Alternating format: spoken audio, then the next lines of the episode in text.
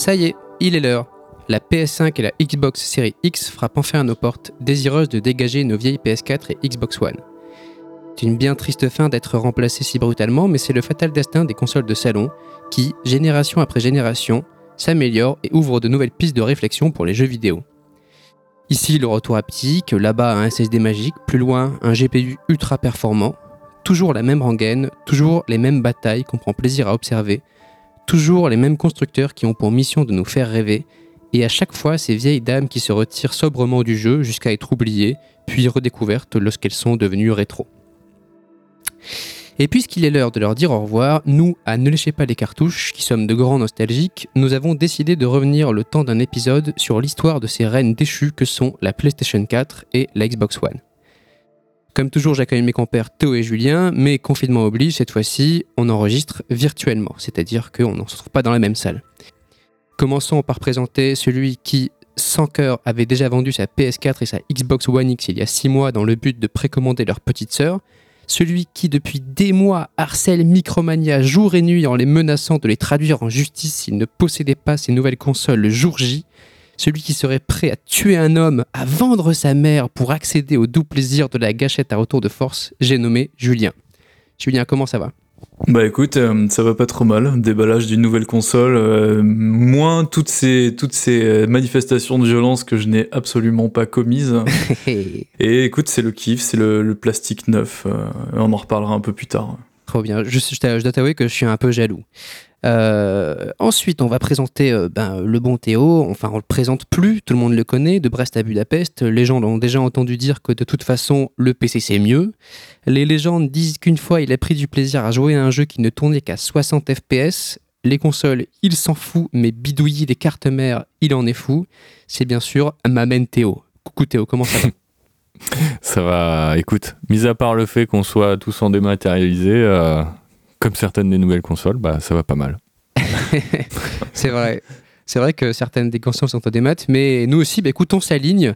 Bah, moi, je suis très content de vous retrouver euh, pour parler un peu de, cette transition et de revenir un peu en arrière sur ces consoles euh, magiques ou pas magiques. On va le voir, euh, la, PS4 et la Xbox One. mais avant qu'on commence à, à, entamer le sujet ensemble, euh, je propose qu'on envoie un petit jingle. Allez, jingle.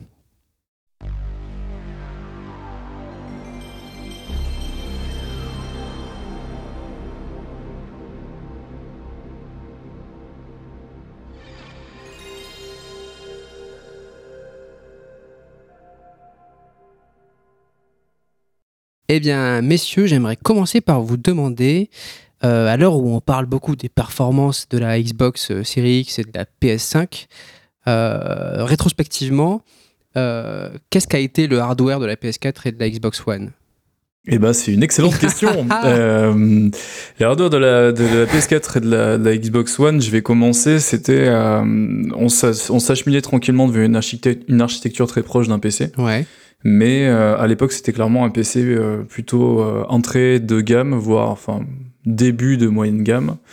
Euh, donc en fait, on était sur des machines qui étaient euh, d'ores et déjà dépassées techniquement parce que parce qu'ils se faisait dans le, le jeu PC, euh, on va dire domestique. Et c'était déjà une des principales problématiques de cette, de cette nouvelle génération, c'est-à-dire de prendre un, petit train de retard déjà sur, sur les avancées technologiques dédiées aux jeux vidéo. Mais est-ce qu'elle était, elle, était, c'était une génération qui était vendue comme étant quand même assez puissante ou est-ce qu'elle était vendue sur autre chose? Eh ben, euh, le problème du marketing, c'était que euh, de toute façon, on nous vendait déjà depuis la génération précédente PS3, euh, Xbox 360, des jeux en HD à 60 Hz, qui s'est qui s'est révélé largement faux en fait finalement, parce qu'on a eu des jeux qui tournaient à peine à 30, 30 FPS et des résolutions qui étaient la plupart du temps du du HD ready, comme on l'appelait, cette espèce de grossesse mmh. marketing qui était en fait du 720p au lieu du 1080. Euh, et, en fait, le pari, euh, bizarrement, sur la PS4 et la Xbox One n'était pas rempli, du moins sur les premiers modèles qui sont sortis, puisqu'on était toujours en sub HD et toujours à 30 FPS euh, sur les, gros AAA, les jeux qui brillent, les jeux qui sont jolis, surtout en, images arrêtées pour remplir des brochures publicitaires. Voilà. ok. Et est-ce qu'il y avait un, écart de puissance entre Microsoft et Sony?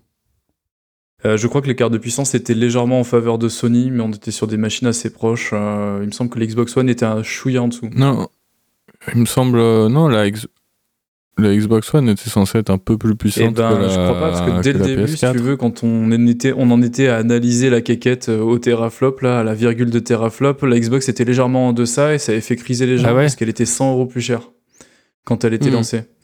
Et justement, ça faisait partie, euh, tu sais, tout, ce- tout ce qu'on disait là, cette espèce de condescendance euh, de Microsoft euh, dès le lancement de leur console. Ils arrivaient avec une machine qui était moins puissante, qui était plus chère, Oui, ils ont bien mal commencé. De force avec Kinect et en plus tu pouvais normalement tu pouvais pas prêter tes jeux ou je sais plus il y avait un truc comme ça c'était absurde. Ouais, c'est vrai que ça, tu, tu fais bien de l'aborder parce que euh, une console, c'est aussi euh, une annonce et tout un système marketing qui se met en place pour la vendre.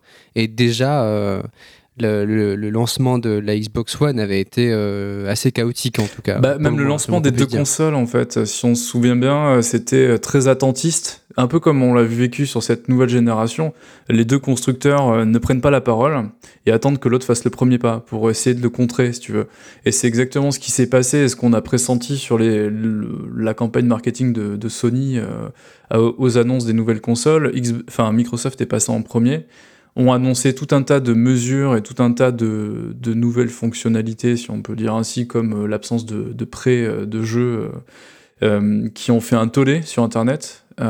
Et la conférence de Sony arrivant en fait quelques heures après, ça sentait les bons slides bien bricolés à l'arrache au dernier moment pour dire ah bah regardez on vous a fait une petite vidéo pour vous montrer comment on prête des jeux en fait t'as deux, deux guignols de Sony qui se passaient une boîte de jeux là je sais pas si vous vous souvenez de ce truc et en tout cas, ça sentait vraiment l'adaptation de dernière minute, comme, euh, comme on peut le deviner sur les prix aussi qui sont pratiqués sur les machines systématiquement. Vu que le premier va annoncer la couleur avec un positionnement tarifaire, il faut que l'autre, il assume un positionnement euh, plus avantageux ou du moins euh, identique. Au... Sinon, ça risque de se faire au détriment de ses ventes euh, initiales. ouais. Bah, sauf s'ils ont vraiment quelque chose à proposer euh, de différenciant, mais finalement, c'était pas tellement le cas sur, euh, enfin, sur la période PS4, Xbox One. Il n'y en avait pas une, tu vois, qui, qui vraiment euh, mettait une, une raclée à l'autre et qui aurait pu justifier d'avoir un gros Mhm. écart, euh, un Et gros il me écart semble que la tarifaire. PS4 était vendue avec euh, comme slogan For the Gamers, non? C'était pas le Ouais, c'est ça. slogan. euh, C'était le slogan de la PS4. ouais. ouais. Toi, Théo, tu, tu, tu les avais attendu les consoles euh, nouvelle génération à l'époque? Pas du tout. Non, non, pas du tout. euh, bah non, je sais pas acheter à la sortie bah parce que euh, parce que des catalogues qui me faisaient pas super envie et puis c'était c'est vrai que c'était euh, bah moi j'ai été pas mal déçu par le par le matériel quoi. C'était euh, tu commençais à avoir des télé 4K puis là t'avais une console qui qui te sortait les bons jours du 1080p à 30 fps, tu vois, pas, pas toujours super beau. bon, c'était pas. Enfin, moi, et en plus, euh, bon, bah, euh, ça faisait, ça faisait quand même vraiment beaucoup de bruit, et ça, c'est quand même très, très, très pénible. Alors, Alors, euh, Ça, c'est une question que je me pose. C'est est-ce que, est-ce que euh, elles ont, parce que c'est vrai que la mienne, la PS4, dès que je l'allume, on dirait qu'elle va exploser. Est-ce que c'est avec le temps qu'elles ont commencé à faire du bruit, ou est-ce que c'est, euh, ou est-ce que dès le début Non. elles faisaient du bruit? Ça, c'est une bonne ouais, question. non, dès le début. Ça, ça, Ah ça s'empire un petit peu, tu vois, Avec si, si tu la nettoies ouais. jamais, que t'as de la poussière dedans et tout, ça, ça s'empire. Mais c'est vrai que dès le début, c'était euh, les deux machines, c'était quand même des consoles qui étaient, euh, qui étaient assez bruyantes. Donc, euh, bon, c'est vrai que moi, tout ça, tu vois, le, la faible puissance, euh, les prix qui étaient quand même pas donnés, plus euh, le bruit et tout, ben, j'a- j'avais pas, pas, pas particulièrement envie d'y aller. Si tu veux, le bruit, on l'a vécu depuis la génération précédente, en fait. Ouais. C'est surtout arrivé avec la génération précédente, avec des accès disques excessivement bruyants sur des platines, euh, des platines DVD. Euh, ou Blu-ray d'ailleurs, parce que la PS3 c'était déjà du Blu-ray. Et euh, en termes de ventilation aussi, c'était des consoles qui étaient très bruyantes, Mm. malgré euh, le déport du bloc d'alimentation qui déjà devait permettre de dégager un peu moins de chaleur au niveau de la, la carcasse de la, la bestiole, quoi. Mais en tout cas, la Xbox 360 était plus bruyante que la PS4 euh, initiale, enfin le modèle initial. D'accord. C'est vrai que. Et je pense qu'on s'y est habitué, enfin moi je m'y suis habitué sur 360 et la transition de génération m'a pas plus choqué que ça. Ouais, moi j'en ai encore des mauvais souvenirs, tu vois, de, euh, même d'avoir euh, la Xbox, euh, la 3, même la 360 à l'époque, qui faisait pas mal de bruit euh, sur certains jeux et tout. Je trouvais ça vachement pénible en fait, parce que euh, bah, autant sur mon PC c'est pas grave parce que j'ai mon casque en général, mais autant c'est vrai que bah, devant la télé, t'as le son qui sort de la télé et puis t'as ce petit souffle un peu gonflant euh, en Ouais. arrière. euh. Et petit souffle, t'es gentil, hein, parce que Ouais. quand on parle de la PS4 Pro, c'est un Dyson dans ton salon. hein. Moi je trouvais ça insupportable à la fin. Ouais, ouais, ça dépend, euh, ça dépend vraiment des jeux, moi, mais il y en a sur lesquels c'est insupportable. Sur, euh, sur euh, par exemple, récemment, euh, The Last of Us 2, euh, c'était vraiment chiant, quoi. Bah, disons qu'en fait, c'était encore la période où on était tributaire de ce form factor console, donc un, un boîtier passe-partout que tu mets dans ton salon qui est plutôt Mhm. réduit, donc un Ouais, ouais. encombrement limité, des composants qui sont forcément, comme on dit par chez nous, quichés euh, dans un boîtier, donc euh, sans, sans un flux d'air véritablement optimisé. La plupart du temps, tu y associes un petit ventilateur, euh, souvent de faible diamètre, à cause de l'encombrement, encore une fois. Mhm. Donc faible diamètre va dire qu'il va tourner beaucoup plus vite qu'un ventilateur de, de 12, euh, de 12 cm, par exemple. Euh, et finalement, bah, tu vas te retrouver avec une machine qui effectivement est excessivement bruyante parce qu'elle a du mal à dissiper cette chaleur. Et la seule façon euh, qu'elle peut le, qu'elle puisse le faire, c'est avec un tout petit ventilateur qui va tourner excessivement vite. Donc on Ouais. était un petit peu en limite, si tu veux, de, de ce form factor-là, et on le voit nettement avec la nouvelle génération qui prend tout de suite beaucoup plus de volume pour Ouais. justement euh, accorder beaucoup plus de place à, et beaucoup plus d'importance au confort d'utilisation, euh, notamment bah, cette question de bruit qui dans un salon, euh, logiquement, devrait faire partie des préoccupations euh, enfin, essentielles. Quoi. Quand tu proposes une console, si elle fait un bruit qui couvre la télé, ça n'a aucun sens. Ouais, c'est vrai que oui, c'est c'est, une... Tu veux parler, Théo? Vas-y, vas-y, je Non, prie. je disais que c'était c'est une bonne chose qu'il soit parti dans, dans cette direction-là, même si c'est vrai que ça euh, t'as des gens qui, qui vont se retrouver un peu embêtés parce que euh, t'as une console qui est, qui, enfin, qui est vraiment énorme et du coup euh, qui rentre plus dans le meuble télé. Mais en dehors de ça, je trouve, je pense que le, le confort qu'on va gagner euh, au niveau acoustique, euh, enfin, ça le vaut largement, quoi. Oui, et puis je, veux dire, c'était vraiment, euh, c'était vraiment une- un consensus, hein, que en tout cas, c'était plus possible d'avoir des consoles aussi bruyantes. Euh, ça a été largement reproché euh, à chacun des deux constructeurs. Et, Ouais. et d'autant plus à Sony qui a persisté avec sa génération, son, sa génération intermédiaire, la PS4 Pro, qui était encore plus bruyante que le modèle de base. Alors que Microsoft avait déjà déployé euh, un certain nombre d'artifices et un certain nombre de techniques, comme la Vapor Chamber là, sur la, la Xbox One X, qui est déjà qui est plus ou moins reprise sur la Series X. Mais euh, ils avaient déjà pas mal réfléchi à ce système de refroidissement et son optimisation. Que Sony n'avait pas fait vous- jusqu'à présent. Est-ce que vous pensez pas que finalement euh, le grand public, lui, euh, il se fiche un peu d'avoir une console qui fasse un peu de bruit et que finalement c'est pas des considérations de, de, de joueurs PC en fait ça? C'est-à-dire Bah, on se fiche d'avoir du matos qui est plus gros, euh, on se fiche d'avoir du matos un peu plus gros, euh, tant qu'il fait moins de bruit. Bah déjà je pense pas vu qu'ils l'ont fait c'est qu'il devait y avoir une raison tu vois. Et puis euh, et puis Oui, non oui, je pense vrai, que justement enfin pour plein de gens ça doit être un peu pénible quand même ce bruit même si tu fais avec parce que parce qu'en fait t'as pas le choix. Mais Mmh. là je pense qu'en fait maintenant avec cette généra avec cette nouvelle génération donc la PS5 et la et la série X et, et S euh, Mhm. après les gens auraient du mal à repasser sur des consoles très bruyantes comme on a eu sur la sur la génération d'avant Ouais, totalement. ouais, ouais. En tout cas, dans la communauté consoleux, euh, je sais que la plupart des gens qui avaient, en tout cas avec qui j'échange, qui avaient prévu de, de sauter le pas, euh, le faisaient aussi notamment parce qu'ils avaient laissé des jeux PS5 de leur backlog parce qu'ils ne supportaient plus le bruit de la console, notamment quoi. Ouais, ouais. voilà. Moi, c'était pas au, au tout début de la génération, ce qui m'avait un peu rebuté, c'était pas tellement le bruit, parce que je pense que j'aurais été euh, capable de passer au-dessus.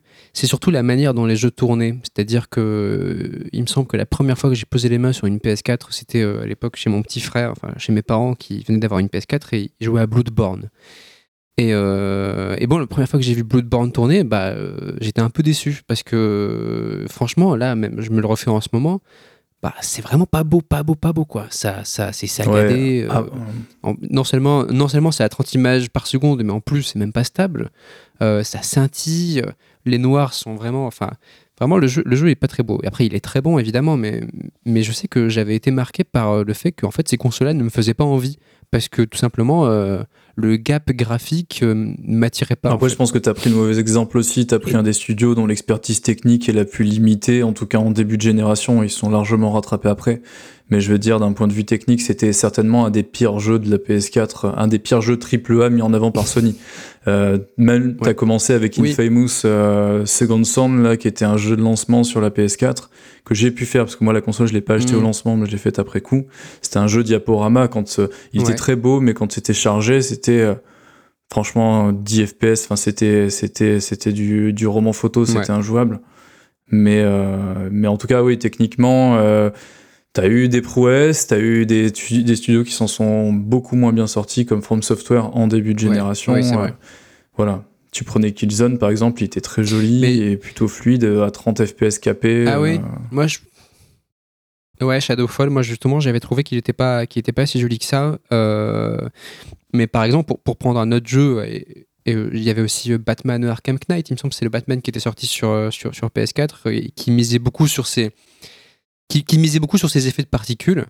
Euh, et voilà, encore une fois, j'avais trouvé ça euh, vraiment euh, scintillant et, et pas très beau. Par contre, c'est vrai qu'il y a eu des prouesses. Vrai Oui, qu'il y a eu des voilà. Après, au fil, euh, quand même, durant, pendant la génération, ils ont, ils ont quand même réussi. Enfin, t'as des studios qui arrivent quand même à faire, à faire sortir des trucs quand même vraiment, vraiment impressionnants de, de consoles justement Ah ouais. si peu puissantes. Mais c'est vrai que bon, techniquement, c'était une génération où, où bah, tu pouvais avoir des AAA qui sortaient, qui tournaient très très mal et c'était normal, quoi. Et c'est vrai que ça, c'était, Mm. c'était aussi le truc, moi, qui m'attirait euh, pas tellement au début, quoi. Bah, c'était un peu dans la continuité de la gêne d'avant en fait. Hein. T'avais déjà Ouais. euh, des gros AAA qui sortaient pétés de partout. euh, c'était l'avènement des patchs sur console, euh, même longtemps après la release d'un jeu. Et techniquement, t'avais des jeux qui étaient complètement à la ramasse. Si tu prenais déjà tous les jeux japonais de, de l'époque précédente, c'était une catastrophe euh, d'un point de vue technique. Quoi. Ils étaient complètement largués. euh. Ouais, ouais, c'est clair. Bah, D'ailleurs, je me rappelle euh, sur la PS3, j'avais attendu euh, fébrilement GTA 5. Euh, GTA 5 sur PS3 et Xbox 360, il fallait se le taper. Hein. Quand Franchement, c'était dur. hein. Tu Ouais, c'était un petit miracle, hein, fait pour. mine de rien. Sortir un truc aussi Oui, ambitieux, euh, euh, c'était c'était fou. hein. Que c'était un miracle, un miracle qui tourne à 15 images par seconde dans les villes. euh, C'est pas un miracle, c'est un naufrage, Julien. Ah, je pense que t'exagères Enfin. un peu. Non, j'exagère. Mais franchement, j'étais déçu. J'étais déçu et, et quand, euh, et quand j'y ai joué sur, sur PS4 plus tard, je me suis dit, ah, c'est mieux. Mais c'est pas top Mais- non plus. mais c'est pas non plus euh, voilà c'est pas le rêve quoi et d'ailleurs il va ressortir sur PS5 Et là, euh, peut-être ce sera bien cette fois. euh, oui, je pense, je pense que du coup il Bah, sera après, on y a joué sur. PC entre temps, on a vu ce que ça donnait aussi. hein. Ouais, il c'est tombe sûr. bien sur PC Pas sur Bah un oui, PC à sur- 2000 il euros tourne bien sur. PC, sur un PC à 3000 balles parce qu'il est optimisé avec le cul, ouais. Ouais, ça c'est vrai ça c'est vrai que l'optimisation c'est pas le point fort de, de de Rockstar Rockstar. ouais. peut-être encore euh, des, des- des petites innovations matérielles de de cette génération euh, est-ce la, la petite manette de, de- de PS4 on sait qu'ils aiment bien euh, mettre des petites des petites touches techniques des petites nouveautés techniques dans leur manette là on le voit avec euh, tout ce qui est retour haptique gâchette à retour de force mais il y avait quand même euh, le pavé tactile sur la manette de la PS4 Hmm. monsieur Ah oui, qui a été, euh, qui a été utilisé que vous- vraiment par beaucoup de jeux. C'était assez impressionnant. et ouais Mais, euh, je voulais juste le, le- le- le signaler ce qui est marrant, c'est que tu vois en plus que les studios euh, vraiment affiliés Sony, tu vois, genre euh, Naughty Dog par exemple, euh, tu sens que dans leur cahier des charges, on leur a dit si vous pouviez quand même juste utiliser le, le pavé tactile de la manette, qu'on l'ait pas mis là pour rien, tu sais. Et du coup, ils trouvent toujours une utilisation super gadget. Même quand dans The Last of Ouais, Us, de micro, temps en temps, il faut secouer ta manette pour, tu sais, pour remettre la, la lampe torche en marche.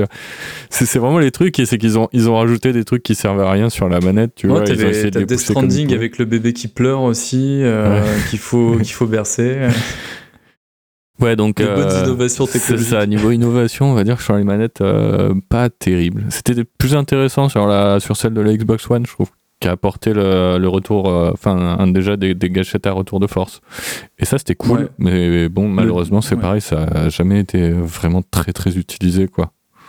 En termes de hardware, il y a un truc qui est vachement sympa aussi, c'est le jack sur les manettes, Ah oui. qui permet enfin de brancher un micro casque directement. euh, ça, c'était vraiment très pratique, Bah, Ah c'est vraiment utile. euh. Si nos amis de chez, chez Nintendo euh, entendent, peut-être qu'ils vont se rendre compte que euh, c'est pas mal. Voilà. Ouais, Parce qu'il ouais, y est, bah, il est deux- toujours deux pas sur le pad pro de la. Switch, mais bon. ah oui c'est vrai Laisse pack leur deux, deux générations Ouais. qui le prennent en considération. pro mon cul, ouais. Euh, mais euh, Euh, je- ils avaient déjà fait le coup Sony avec le- la, la, la Six Axis la génération d'avant parce que moi je me rappelle que la Six Axis je l'avais juste utilisée sur Metal Gear Solid pour contrôler un missile ou, ou je sais pas quelle bricole dans ce genre là euh, ils aiment bien alors je suis persuadé que ça va être pareil avec la manette qui arrive parce que c'est toujours la même Ouais. chose mais bon en tout cas ils Ça a tentent l'air bourré techno, mais avoir l'utilisation. Bah après c'est les développeurs quoi et généralement ils sont là et je pense qu'ils doivent souffler quand ils voient ça Pff, bon, bah, qu'est-ce qu'on va en faire? Bah, ouais, t'as déjà, tu vois, un jeu de lancement, Spider-Man, qui finalement utilise visiblement très peu les, les, la techno de la manette, donc euh, déjà, ça en dit très long sur l'ambition du truc. Hmm. Non, puis même Clairement. tous les jeux, euh, tous les jeux, enfin les devs qui font des jeux multiplateformes, à mon avis, ils prennent pas forcément le temps de, de s'emmerder avec les petites particularités de la manette de chaque plateforme. et Ouais. C'est Ouais, pour ça que tu le vois pas clair. tellement utilisé, je pense. Ben, je pense qu'on a fait le tour euh, question matos, même si peut-être Bah, moi, on- question matos, si j'ai juste un, un micro truc à rajouter. Euh, cette génération, ça a été celle de la démocratisation de la VR. On n'en parlera pas euh, longuement aujourd'hui, Ah. mais Sony a quand même lancé un casque VR grand public qui s'est écoulé à plusieurs millions d'exemplaires, ce qui est pas rien. Mhm. Donc ça a été l'arrivée de la VR dans les salons des, des joueurs euh, des joueurs moyens quoi on va dire. Euh, finalement jusque là c'était réservé à une élite qui, avait le, le loisir de foutre la main au portefeuille et lâcher 500 balles pour un casque VR. Là finalement avec un hardware malgré tout limité ils ont réussi à tirer leur épingle du jeu et sortir un casque accessible grand public avec un certain nombre d'expériences euh, vidéoludiques dessus qui étaient plutôt d'assez bonne facture. Voilà. Ouais. Ouais, on C'était pense euh, à- c'était, à mon avis le vrai petit le vrai petit truc de hardware de cette génération finalement c'est l'arrivée la tentative en tout cas de, de lancer Ouais. démocratiser la VR C'est ça, démocratiser, à mon avis, le mot est quand même beaucoup trop fort, puisque, puisque c'est pas vraiment le cas, mais, mais c'est vrai que c'était cool qu'ils aient lancé ce casque, euh, ce casque PSVR, en plus à un tarif, euh, un tarif euh, assez attractif, quoi, comparé à, au, au poids lourd euh, qu'il y a sur PC, euh, qui était à 600-700 euros facilement. Là, t'avais un casque Mhm. qui était assez abordable. Oui, t'as- t'avais vite fait de choisir si tu voulais tester la VR et pas, euh, et pas te couper un bras pour pouvoir y jouer. T'avais vite fait de choisir de, de le prendre sur PS4. Alors moi, bizarrement, euh, ça m'a jamais attiré parce que je me suis toujours dit que ça devait être euh, sur, sur Play en plus, vu le hardware, que ça devait être vraiment limité. Donc j'ai jamais osé euh, m'acheter un PlayStation VR. Peut-être qu'un jour je le, je le- je le testerai. J'aimerais bien voir si, si la PlayStation ouais. 5 va, va, va utiliser ce- le PlayStation VR ou si, si elle va en créer un autre ou pas. Enfin, je sais pas. ça- Ouais, elle peut utiliser Bah, l'actuel, mais. euh, elle va l'utiliser ouais. Elle va l'utiliser parce que tu as un boîtier euh, spécial qu'il faut commander auprès de Sony Euh, Mhm. en fait il est gratuit hein, il te, il te l'envoie Ah, pour que tu puisses brancher ton casque dessus donc ça veut dire qu'ils envisagent de, laisser, de, de te le faire utiliser du moins euh, pour jouer à tes jeux PS4 hein, VR. Mhm. sur ta PS5. Et après, par contre, effectivement, on n'a aucun retour sur un, un Parce que- nouveau périphérique qui serait dédié à la VR. Quoi. ouais. Ouais, ouais, ouais. Bah écoutez, euh, je pense qu'on a fait le tour euh, question matos. Euh, on est d'accord, je pense, pour dire que bon, bah, c'était des consoles qui étaient pas très puissantes par rapport à ce que faisait le PC au même moment, qu'elles étaient un peu en dessous, mais que bon, il y a quand même eu certaines prouesses graphiques qui ont été faites dessus. On est d'accord? Oui, oui, indépendamment du matos, euh, les développeurs consoles, euh, surtout chez Sony d'ailleurs, euh, on va pas se mentir, Ouais, ouais. savent tirer parti d'un hardware très limité pour faire des expériences qui visuellement sont, sont impressionnantes. Ça, on n'en doutait pas, on l'avait déjà vu sur la génération d'avant. ouais. Hmm. Euh, bah, on en revient donc assez naturellement à ma, à ma seconde question. Qu'est-ce que vous avez pensé ou comment est-ce que vous décririez l'offre des constructeurs bah, du coup de Microsoft d'un côté et l'offre de Sony de l'autre Julien, tu, dirais quoi toi? Bah, le plus simple déjà serait de commencer par Sony. En fait, c'est euh, c'est la force tranquille, si tu veux. Ils sortent d'un- d'une situation de génération précédente où ils ont eu le, le monopole euh, sur, le, sur le, les volumes de vente de consoles écoulés, mais euh, ont été euh, quelque peu rattrapés par Microsoft, qui était un peu l'outsider de la génération encore avant, qui a gratté pas mal de parts de marché avec sa 360. Et euh, en fait, Sony, leur façon de tirer leur épingle du jeu, c'est finalement de s'allier à des, des gros développeurs pour, euh, pour éditer des jeux, euh, ce qu'on appelle les jeux first party, qui vont du coup être un peu le porte-étendard de, de la marque en fait. Ils vont incarner la marque Ouais. si tu veux. Et, et en fait, c'est sur cette proposition de jeux exclusifs que finalement la guerre des consoles, euh, entre guillemets, parce que c'est, je trouve ça, c'est une dénomination stupide d'un, d'un phénomène assez crétin, mais je veux dire, la, la guerre des consoles se gagnait à coup d'exclusivité précédemment, ça c'était clair. Donc, Ouais. Par exemple, sur la PS4, tu peux en citer euh, quelques-unes. Oui, Euh, bah tu as God of bah, il y a War. eu les The Last of Us. euh, Oui, oui, oui. The Last of Us, euh, enfin, du coup qui, est, qui, qui était fait par Naughty Dog, qui est en partenariat avec Sony depuis un moment maintenant. qui font aussi les, les Uncharted.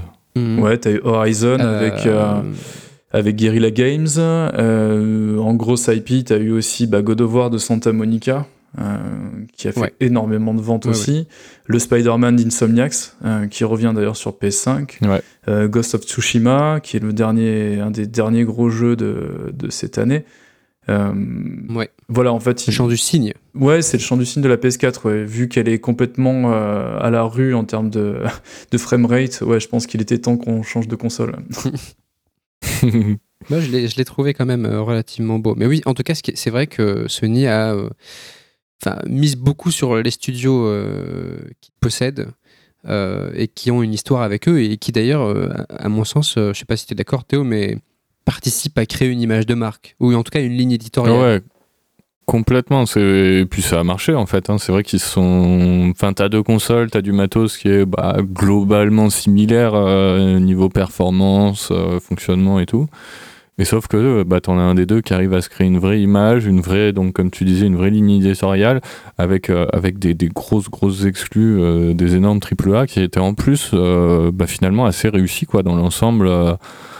T'as commencé avec un Bloodborne euh, qui, était, euh, qui était très réussi. Euh, mm. les, jeux de Naughty Dog ont tous été dans l'ensemble super bien reçus. Le, God of War a, vraiment cartonné, tu vois. Donc. Horizon aussi, pareil, il s'est beaucoup, beaucoup vendu. Ouais, t'as, vraiment. vous, vous en avez pensé quoi bah, T'as vraiment un positionnement de jeu pour, pour trentenaire, on va dire, jeu pour jeunes adultes, je trouve, chez Sony. Euh, mm. qui, qui prône, euh, enfin qui, qui prône ouais, une certaine euh, image du jeu vidéo. cette, cette génération-là, c'était clairement des, des, des, jeux avec un level design plutôt ouvert, voire même à monde ouvert, façon un peu Ubisoft, mais en y rapportant des petits éléments de gameplay par-ci par-là qui fassent un peu la spécificité d'un jeu. Euh, mais euh, sans omettre non plus de regarder à droite et à gauche pour piocher les bonnes idées chez les concurrents, tu vois. Ça a été vraiment euh, une vague de jeux un peu consciente où ils ont fait un melting pot de ce qui fonctionnait depuis quelques années dans le jeu vidéo. donc pour moi, indépendamment des qualités artistiques et de certains univers, la plupart des AAA Sony, enfin édités par Sony cette génération, ça a été plutôt assez conformiste quoi et assez décevant sur les propositions de gameplay, à mon sens. Tu trouves que tout se ressemblait Exactement, ouais. Pardon, je m'étouffe. tu trouves que tout se ressemblait, ça Parce que c'est parce qu'excuse-moi, mais j'en perds mes mots. Tu trouves que tout se, ressemblait Explique, vas-y, je, je, viens de te le dire. En fait, indépendamment de l'aspect esthétique, c'est vraiment en termes de gameplay, tu te retrouves avec des jeux qui se jouent en TPS, qui sont dans un monde ouvert où du coup tu viens remettre pour récupérer des missions absolument inutiles, avec une trame scénaristique euh, relativement mal développée. Euh. C'est pas tellement propre à, Sony finalement sur cette génération, je trouve. C'est euh, un peu un comment dire un petit manque d'originalité chez les chez les chez les gros éditeurs. Et tu as eu effectivement bah tes, tes, jeux euh, open world à la troisième personne avec euh, avec une map avec plein d'activités à faire et tout. En as vraiment enfin ça a été le raz de marée quoi sur toute toute cette génération euh, pendant 5-6 ans quoi ouais mais totalement. mais Sony a bien incarné cette vague sans s'en démarquer absolument et sans rien apporter finalement euh, enfin, je, vais me faire des ennemis, mais sans rien apporter aux jeux vidéo. Clairement, sur cette génération, euh, j'irai, je rentrerai dedans euh, comme ça. Je te, ouais, je te trouve un peu dur. je trouve quand même que quand on prend par exemple The Last of Us 2, c'est pas tellement un monde ouvert, c'est quand même un jeu qui a une emphase portée sur la non, narration. Les Naughty Dogs sont pas... Naughty Dogs sont pas ouverts. Par contre, les Naughty, enfin, les Naughty Dogs ont intégré beaucoup de zones ouvertes dans leur gameplay sur cette génération. Que précédemment, c'était vraiment des jeux couloirs. Hmm. Oui, c'est vrai qu'on pense à Uncharted 2 où tu allais vraiment de l'arrière à l'avant, un peu comme Crash Bandicoot, finalement, ça n'a pas tellement changé. Mais... Alors que dans The Last of Us 2, on, voit dès le début qu'ils essayent un peu d'ouvrir un peu le monde euh, qu'ils ont créé. Mais très vite, ce qui est assez étonnant avec The Last of Us 2, c'est que euh, il referme euh, le, couloir et le couloir se referme. Et puis après finalement cette première partie elle est oubliée. Et puis euh, le jeu reprend ses, penchants narratifs. Bah as plusieurs choses. Déjà tu as la narration vu son omniprésence es forcément tu vas forcément avoir besoin d'entonnoir scénaristique mmh. donc de mmh. faire passer les joueurs par les mêmes endroits pour distiller justement ton, ton histoire. Et après bah il faut aussi revenir sur le sur le développement assez chaotique du jeu, on peut aussi deviner que justement ces éléments de ces zones plutôt ouvertes en début de jeu étaient euh, comment dire, signifier justement une prise d'ampleur et d'ambition euh, du studio pour leur IP, et puis peut-être que la fin c'était beaucoup plus resserré parce que dur dur. Bah, moi je te trouve quand même un peu dur, tu vois, sur le, fait de dire qu'ils ont rien, qu'ils ont rien apporté quand même. Euh.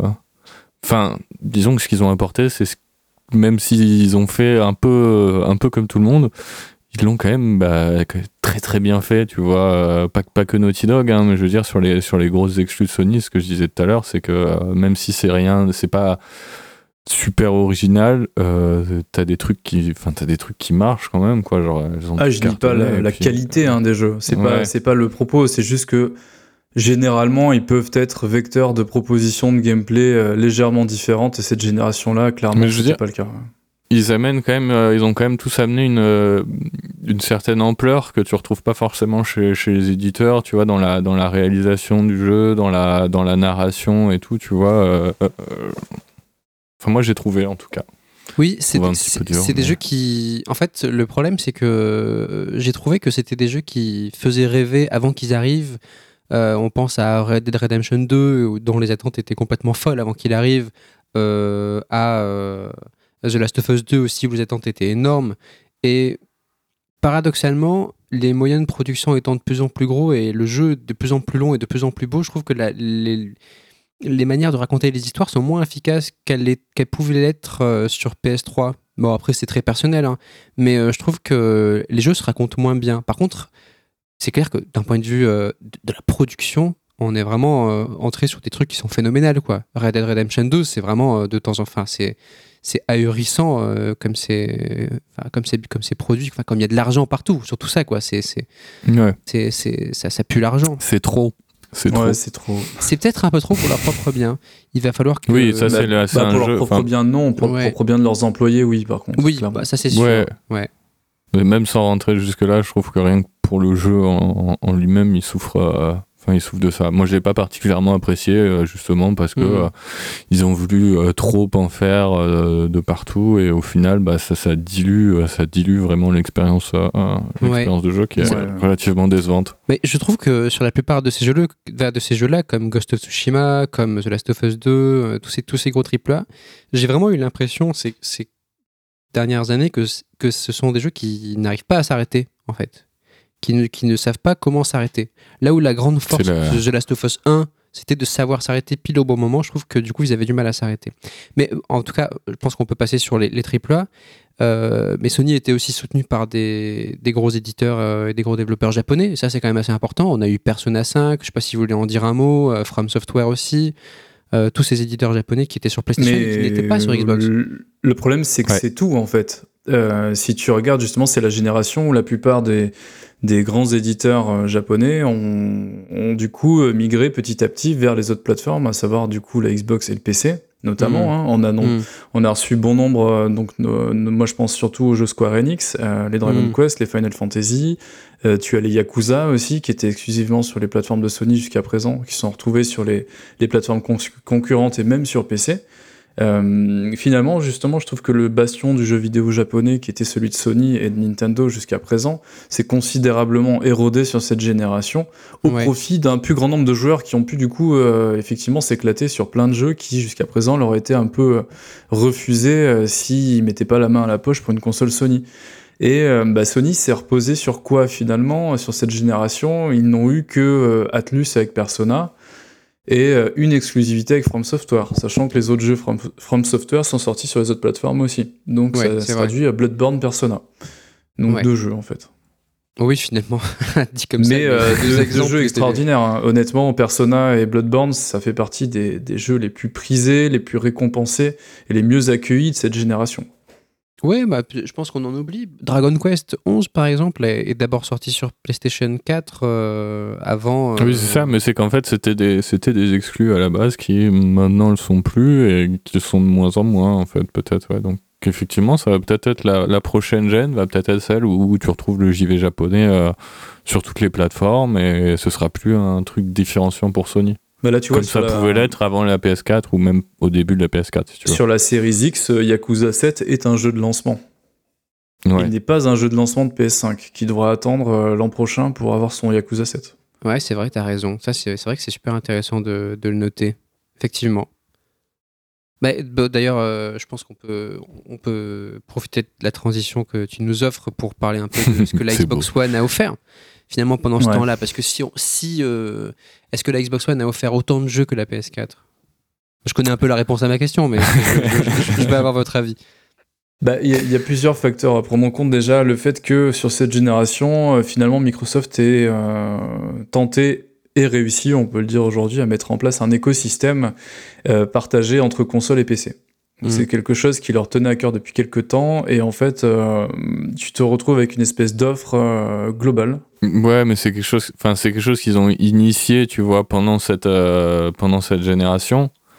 Mais c'est pas, c'était pas vraiment le truc différenciant pour vendre la, pour vendre la One quand même. je Ben, trouve, tu vois, c'était, je- ça va, ça va être sur la Series X, tu vois, parce que là vraiment ils sont, ils sont à bloc sur le, sur le Game Pass. Mais enfin, je veux dire, c'est, c'est arrivé en cours de génération. Au début, il y avait pas énormément de choses et tout. Maintenant, il est, c'est vraiment excellent, mais euh, Bah, vois, ça, a pris du temps et tout. Euh, Donc, en fait, les exclus euh, traditionnellement console chez Microsoft sont sortis sur PC directement, hein, en même temps que la console. Genre, tu prends Forza, tu prends euh, Gears of War aussi, ils sont sortis sur PC en simultané. Donc, tu avais vraiment euh, bah, le, le partage des exclus consoles finalement sur l'écosystème PC, ce qui n'était pas forcément le cas pour l'instant, parce qu'ils ils marquaient cette distinction pour pousser les gens à acheter une console aussi.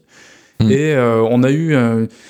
En fait, ce qu'on disait tout à l'heure, euh, quand on introduisait le hardware, Microsoft a pris une sacrée dose de plomb dans l'aile avec sa communication un peu désastreuse et euh, a perdu quelque part une bonne partie du bénéfice de, de, sa, de son excellente gestion euh, de la génération précédente, avec la 360, où ils avaient gagné beaucoup de parts de marché. Avec la Xbox One, en début de génération, ils se sont mis beaucoup de monde à dos. Et, euh, et finalement, euh, l'écart s'est considérablement creusé. On est sur un taux d'attachement Mm. d'une Xbox pour 5 PS4 quand même. C'est énorme. C'est énorme. Donc il y a un gros, un gros retard à rattraper. Et ce retard à rattraper, je pense qu'il se traduit euh, quelque part sur l'ouverture euh, beaucoup plus euh, marquée, on va dire, sur l'écosystème PC.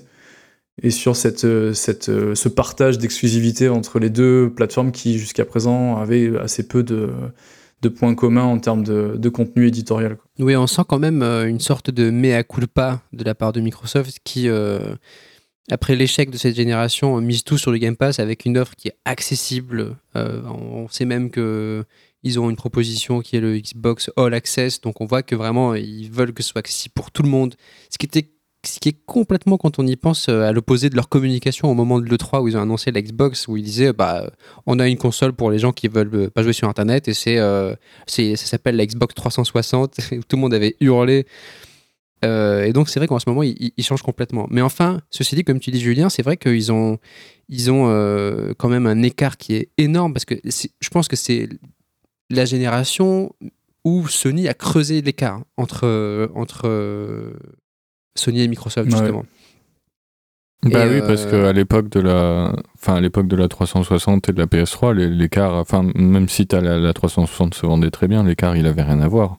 Hmm. Les deux étaient beaucoup plus proches. Là, il y avait pas de, Là, il est-ce y que avait pas de débat quoi. hein. Est-ce que cet écart, il n'est pas aussi dû à un manque de jeu de la part de Si, Microsoft? totalement, Parce que bon, on a eu quoi? On a eu, on a eu Forza, on a eu Forza, certes, on a eu un Halo 5, mais on a eu qu'un seul Halo, mine de rien, sur, la, sur, toute, sur 8 ans de, de, de présence Mais de la Xbox One, on a eu qu'un seul Halo. Ouais, mais c'est pour ça qu'on finalement on parle, on dit euh, quelle est l'offre, de Sony sur la PS4, on la, on la connaît, tu vois. C'était donc cette orient, enfin cette genre de, de lignée éditoriale vraiment, mais en fait l'offre de Microsoft avec la Xbox One, bah il n'y a pas d'offre quoi. Parce que tu parlais des, des sorties, euh, qui, enfin des sorties euh, partagées avec le PC, mais euh, mais je veux dire, qu'est-ce qui t'aurait fait, enfin t'hésites entre la, la PS4 et la, et la Xbox One, pourquoi tu serais parti vers une Ouais, bah, je- Hmm. Moi, j'ai- à part, le, à part le Game Pass qui, a, qui, a- qui est arrivé vraiment en cours Bah, de pour la quoi, One, tu avais justement euh, les, les fous de Forza et de Halo, mais finalement, euh, c'est Oui, en plus c'était en plus le problème de cette génération, si tu veux, chez Microsoft, c'est que ils ont perdu sur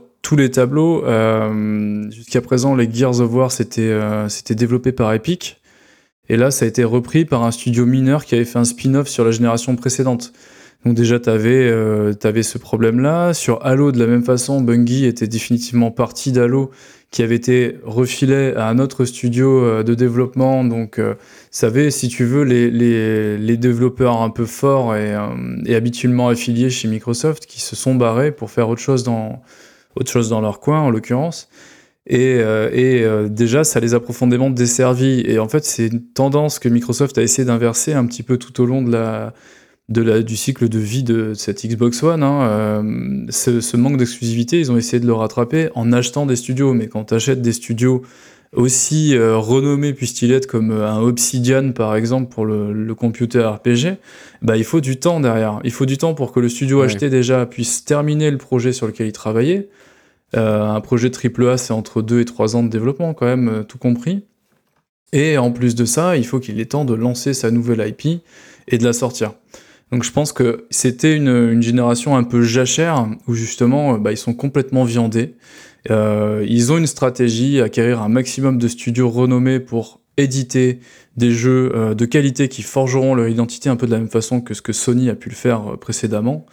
Et bah du coup, l'écart en termes de vente de consoles s'est creusé, mais ils entendent le résorber justement avec cette nouvelle génération et une proposition, euh, une proposition de catalogue qui sera euh, claire et, euh, et, très séduisante en l'occurrence pour cette génération. Oui, bah, mm. du coup, j'imagine que leur but va être du coup de suivre un peu le même rythme que Sony cette fois-ci, jouer, essayer de jouer un peu dans la même cour et de créer eux aussi une ligne éditoriale qui, qui, peut faire vendre. Ouais, totalement. En gros, ça va être leur but. Hmm. Voilà, avec c'est vrai qu'avec le rachat de Bethesda, maintenant ils peuvent se permettre. Euh, Bethesda, tu récupères Arkane, ouais, euh, Software, les jeux Bethesda eux-mêmes, c'est déjà des, des, jeux qui se vendent à plusieurs dizaines de millions d'exemplaires et qui ont euh, une certaine réputation auprès des auprès des joueurs. Donc c'est effectivement ça risque d'être un catalogue très intéressant et à mon avis rapidement indispensable. Certaines réputations, mais est-ce que c'est intéressant. Mais est-ce qu'ils ont la même force de frappe qu'un Naughty Dog? Absolument. Bethesda, est-ce oui. Que, est-ce que Obsidian euh, a la même force de frappe qu'un Naughty Dog? Mais Naughty Dog, c'est devenu quelque chose d'énorme maintenant. C'est devenu un. Un Rockstar ou un CD Projekt. Hein. Ouais. Bah ouais. Est-ce que du coup, euh, ils vont arriver à pousser ces studios-là pour qu'ils deviennent, pour qu'ils prennent eux aussi le, tu vois, le devant de bah, Certains de ces studios, comme je te le disais, n'ont pas besoin de ça. Tu prends Bethesda, ils ont déjà la force de frappe d'un Naughty Dog. Ils l'ont toujours eu et ils sont installés dans le, dans le jeu vidéo depuis, euh, depuis 20 ans. Oui, mais ça fait un moment qu'ils s'enlisent, Bethesda quand même. Non, ils s'enlisent pas. Regarde les chiffres de vente des Fallout, même 76, le plus mauvais de l'histoire, c'est euh, c'est ouais, ouais, c'est vrai. C'est pas parce que les jeux sont mauvais et qu'on s'en est détourné, nous trois, que les trucs ne se vendent pas. Et mm. clairement, euh, la licence Fallout, c'est un trésor de guerre, quoi. Et l'Elder Scroll, pareil. Ouais, c'est ça aussi, c'est que quand, quand le, enfin, si un jour il sort, quand, quand sortira le, le, Elder Scroll 6, euh, qu'ils ont teasé il y a quoi, il y a deux ans là déjà, trois ans peut-être, je sais plus. Ça fait un moment. Hein. enfin, quand ça, ça va sortir, tu vois, là, là tu vas avoir euh, Microsoft qui va avoir une énorme exclue. Euh, j'ai hâte de voir. J'ai hâte de voir. Le font en exclu, hein, mais. Euh, j'ai hâte de voir Microsoft revenir sur le devant de la scène en termes de console. J'ai hâte que les gens disent Ah ouais, c'est vrai que sur PS5, il y a ça, ça, ça, mais d'un côté, sur Xbox Series X, il y a aussi ça, ça, ça. Tu vois, j'ai hâte Je pense que ça va prendre. Un peu de temps. Ça va prendre un peu de temps, ouais, parce qu'à mon avis, euh, euh, là, on garde les séquelles en fait de la génération précédente, et on mm. a un Halo qui est, qui est pas, qui, qui, sort pas cette année du coup euh, avec la série X. Ça, c'est dommage. si tu veux, là, ils ont pas annoncé de, ils ont pas annoncé de grosses cartouches pour tout de suite en tout cas mm. avec la sortie de leur console. Il y en a pas, il y a pas d'énormes cartouches non plus euh, côté Sony. Ah, euh, attention à ce que tu dis là, je suis pas d'accord. à part, à part un remake. Quel remake euh, Mais du coup, je veux dire, tu dois acheter une console maintenant. bon, bah, tu peux pas trop te baser sur le catalogue actuel parce qu'il n'y a pas, a pas grand chose pour le moment qui te fait rêver. Mais tu dis, bah, je vais peut-être partir chez Sony parce que déjà, je pourrais me refaire les Naughty Dog d'il y a quelques années. Hmm. Et puis surtout, euh, c'est un pari que tu fais en te disant bah, bah, Sony, ils vont continuer, je sais qu'ils vont ressortir des, gros jeux euh, sur les prochaines années. Microsoft, on imagine. Oui, c'est ça. Mais du coup, c'est bizarre.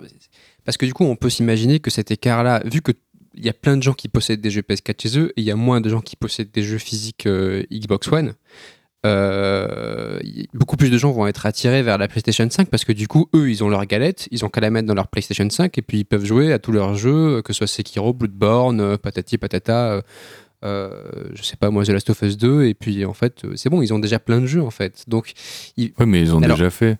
Du coup, je pense que c'est peut-être en partie pour ça. Oui, ils ont déjà fait, c'est sûr. Mais disons qu'ils peuvent les refaire. Et c'est quand même, mine de rien, une force Sans avoir un, Donc, aspirateur allumé dans le À voir si le Game Pass...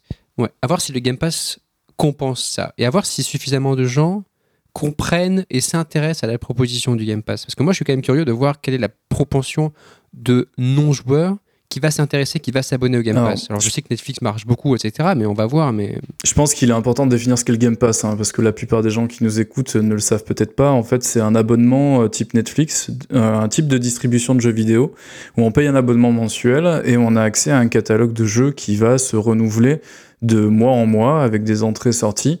Et euh, dans ce catalogue, ce qui restera immuable par contre, c'est euh, l'inclusion de tous, les, de tous les, les jeux qui sont édités par Microsoft. Donc typiquement, Mhm. dernièrement, par exemple, Flight Simulator sur PC est sorti directement dans le Game Pass. Il restera toute la, enfin, du moins euh, toute la pérennité de, pendant toute la pérennité de l'offre. Et Ouais. il en Il sera de même pour les Halo, les Gears, les Forza, etc. Quoi. Il a trouvé sa Game Pass, exactement. Ça Game Pass, lol. Mais c'est vrai que ça c'est intéressant, même pour les gens qui n'ont pas, un- qui ont pas un gros budget, tu vois, là tu te dis pour, euh, c'est quoi, c'est 13 euros ou C'est- 10 euros ouais, ou 12 13 euros par mois ouais. selon la formule Ça. que tu prends, c'est ça et, euh, et du coup, tu as, quand même un- maintenant un nombre de jeux qui est assez important hein, quand, quand tu compares au tout début du Game Pass. Maintenant, tu as quand même vraiment de quoi jouer euh, vraiment tout le temps. Euh, donc quand tu vois que les jeux commencent à coûter maintenant 80 euros, Mm.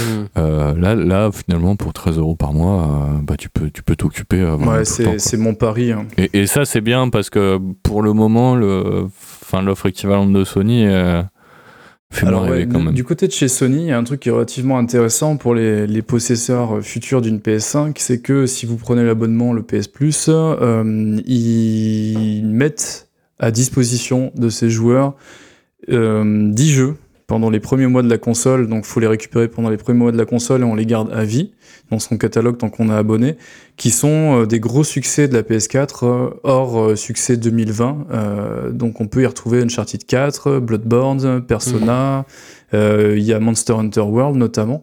En tout cas, il y a tout un, toutes les grosses exclus de Sony y sont et quelques autres gros jeux AAA. Donc c'est une espèce de contre-proposition face au Game Pass. Euh, le Game Pass, là, Mhm. pour vous donner Ouais. un ordre d'idée sur Xbox, puisque j'ai je l'ai parcouru longuement hier.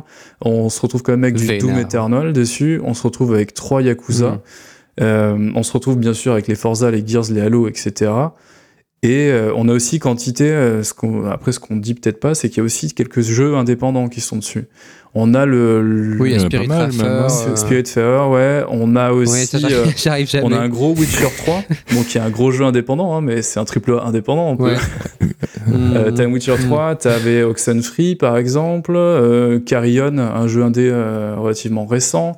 Euh, Il y a des productions qui sont exclusives, notamment euh, alors le studio qui fait Life is Strange, je, les appelle le nom, C'est, euh, Dontnod qui a Dontnod, sorti un jeu Dontnod. exclusif en partenariat avec Sony euh, le mois précédent. Voilà, en tout cas ils ont Mhm. un catalogue qui est très riche, qui est très varié aussi. Et, euh, et franchement, euh, c'est difficile de, de ne rien y trouver d'intéressant, surtout que maintenant en plus il y a le euh, Electronic Arts qui a inséré ses jeux à l'intérieur, donc ça fait une grosse base de jeux. Et messieurs, quelle est la position de Nintendo dans tout ça? Parce que depuis le début de l'émission, effectivement, on est très porté sur le couple Xbox One d'un côté et PS4 de l'autre, mais quand même, à la base, c'était un, un trouble avec la Wii U et Nintendo qui étaient au milieu. Donc, euh, je voulais savoir euh, qu'est-ce que vous pensez de ça, parce qu'en plus, euh, originairement, on parle beaucoup de Nintendo. Donc, qu'est-ce que vous pouvez nous dire sur, sur, ce, sur ce combo? Bah en fait Nintendo hum, a trouvé sa place en se mettant à l'écart dès le début, enfin dès, dès la génération PS3 360 avec euh, avec une Wii euh, qui du coup était en placement technologique bien inférieur, enfin dans une toute autre ligue euh, que les autres consoles, donc vraiment pas pas un foudre de guerre d'un côté technique, mais avec des propositions plutôt originales.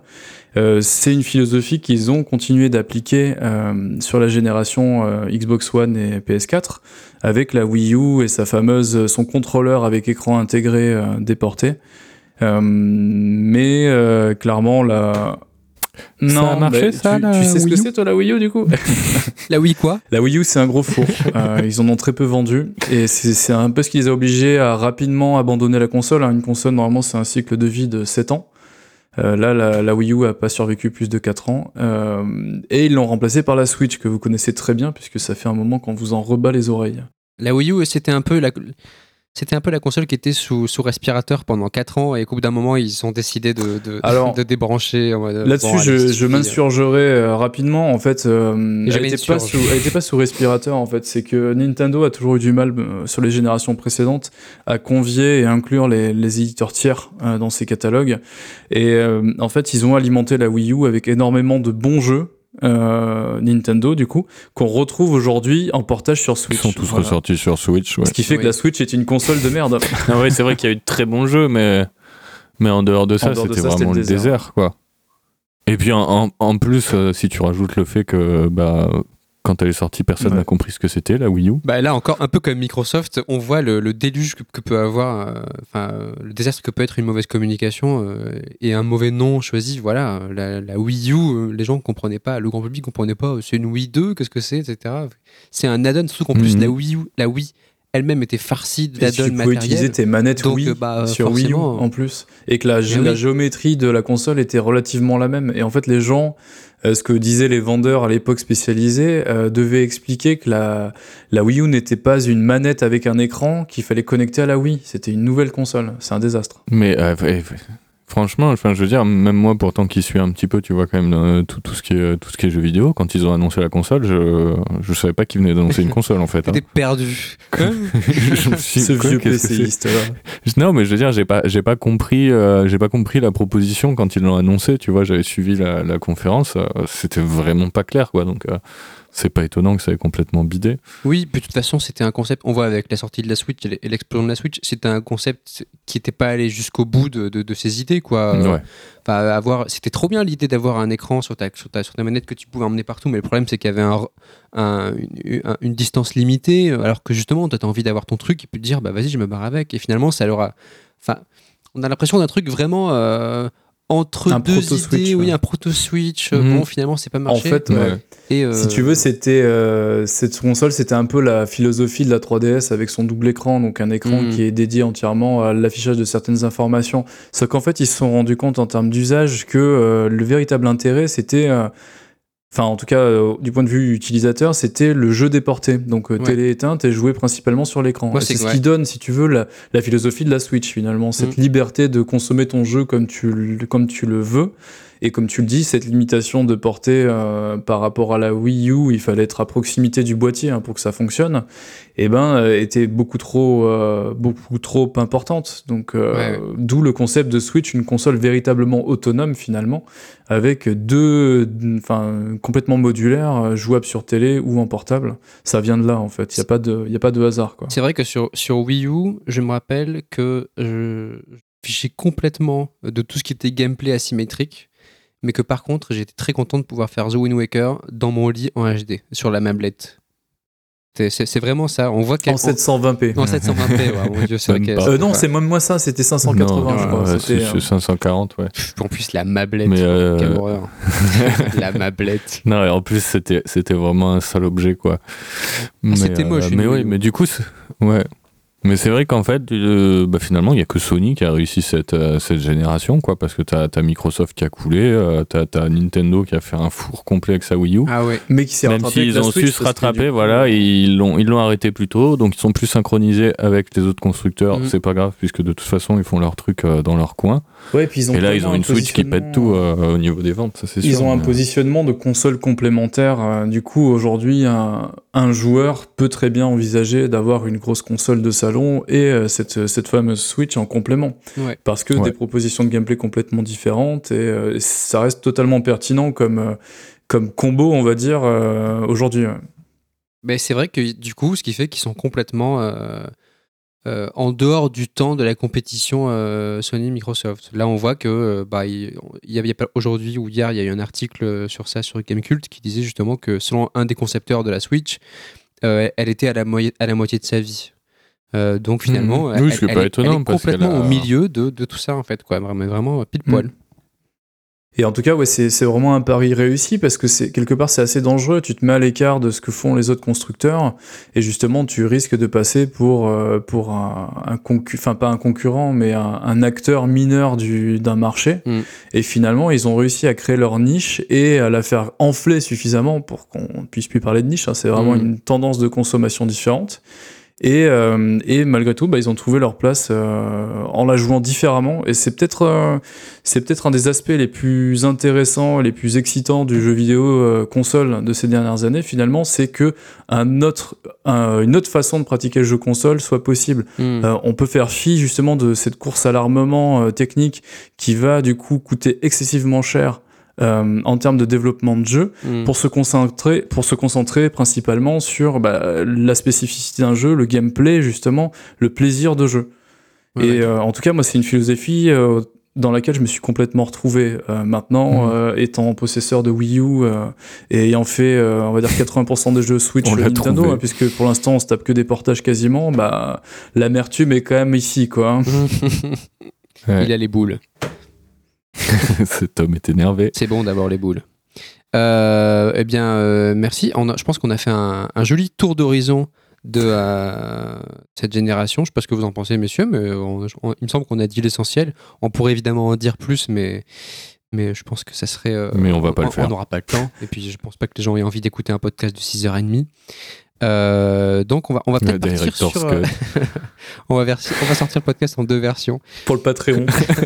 Mais du coup, euh, je propose qu'on passe, on, on- on passe peut-être dans une deuxième partie à un registre plus personnel et peut-être se demander bah, dans quelle mesure est-ce que, est-ce que nous, on a apprécié ou pas ces générations, qu'est-ce, que- qu'est-ce qu'elles nous ont apporté ou qu'est-ce qu'elles nous ont pas apporté peut-être principalement. Donc, pour marquer la césure, j'envoie le jingle.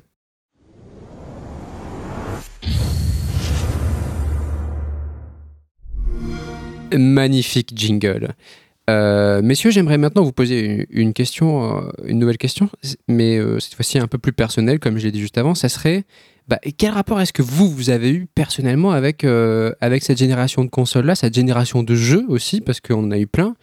Qu'est-ce qui vous a plu, déçu, sur quelle machine vous avez joué et, et voilà. Julien, pour commencer comme d'habitude, on commence par toi. Bah écoute, moi j'ai craqué pour une j'ai craqué pour une PS4 euh, pour le Day One de, de Bloodborne. Donc ça fait plutôt un jeu à 450 balles qu'une console et un jeu, hein, parce que clairement la PS4 elle a servi qu'à ça pendant très longtemps. Euh, c'est un jeu incroyable, c'est le jeu de la génération euh, pour moi sans problème. Donc je ne regrette pas ces 450 euros, même si je le conçois, euh, c'est un luxe. Euh, Et j'ai longtemps attendu des exclus de qualité chez Sony, donc j'ai refait les jeux du, du launch qui étaient assez euh, moyens, passables, pas plus quoi. Euh, et ça a été très long d'attendre les, Unch- les Uncharted, les God of War et consorts, parce qu'ils ont mis quand même quelques années à arriver. Et jusque-là, bah, il n'y avait pas grand-chose à se foutre sous la dent. Euh, du côté de Microsoft, euh, j'étais un gros joueur de 360. Euh, du coup, je suis arrivé assez naturellement sur une Xbox One, mais plutôt en fin de génération. Euh, parce que j'avais investi dans une télé 4K avec un peu de HDR et que bah, je suis un gros consommateur de, de Blu-ray. Et ben, je voulais une platine 4K HDR et il se trouve que j'ai trouvé une console euh, qui coûtait moins cher qu'une platine et, et voilà. Mm. Et finalement, les jeux One que j'ai joué dessus, bah, un peu de Forza et puis un peu de Halo et puis c'est tout en fait. J'ai pas, j'y ai assez peu sorti, sauf pour rejouer à quelques vieux jeux 360 que j'avais encore, mais sans plus quoi.